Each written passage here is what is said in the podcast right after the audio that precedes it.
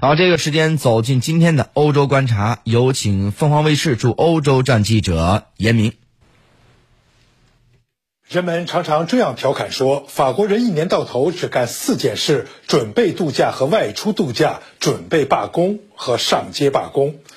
法国一直是世界上罢工最多、罢工规模最大的国家，也由此形成了法国特有的罢工文化现象。早在第二次工业革命时期的1864年，法国就制定了保护与捍卫工人自身权益的罢工免受法律制裁的规定。二次大战结束之后，法兰西第四共和更是把罢工权正式写入宪法的序言之中。从此，法国的罢工行动不再仅仅是是劳资冲突，而是上升到了公民法定权利和社会互动契约的高度。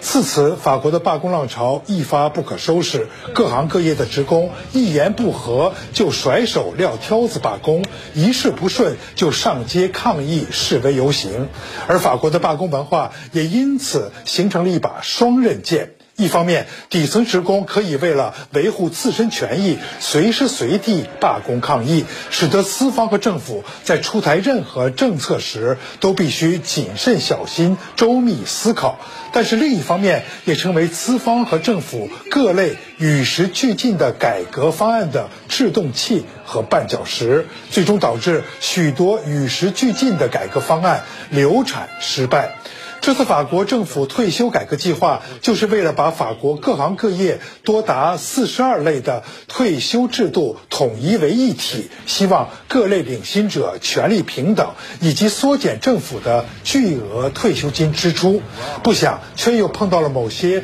一直享受优惠退休制度的传统行业，尤其是国家公务员和铁路交通系统职工的奶酪。最终引发了这次黑色星期四的全国性大罢工行动。其实，对政府的退休改革计划以及由此引发的大罢工行动，法国民众的矛盾立场与模糊心态，再次反映出法国一贯特有的法兰西悖论。一方面，百分之七十四的法国民众支持改革现有的退休体系；另一方面，又有百分之六十四的民众不相信政府能够改革成功。在一年之前，由于提高燃油税而引发黄背心街头抗议运动之后，总统马克龙放下身段，走向基层讨论对话，倾听民意，使得黄背心运动逐渐收尾和平息。然而，这一次新一轮的全国性大罢工，则是由势力强大、经验丰富的各行各业工会组织运作、发起和领导指挥的。比起散兵游勇、群龙无首的黄背心运动来讲，对法国社会的影响力应该更为剧烈，对法国政府和总统的冲击力也势必更为巨大。以上就是这次的。很多的损友学到贪新厌旧，亦欠过。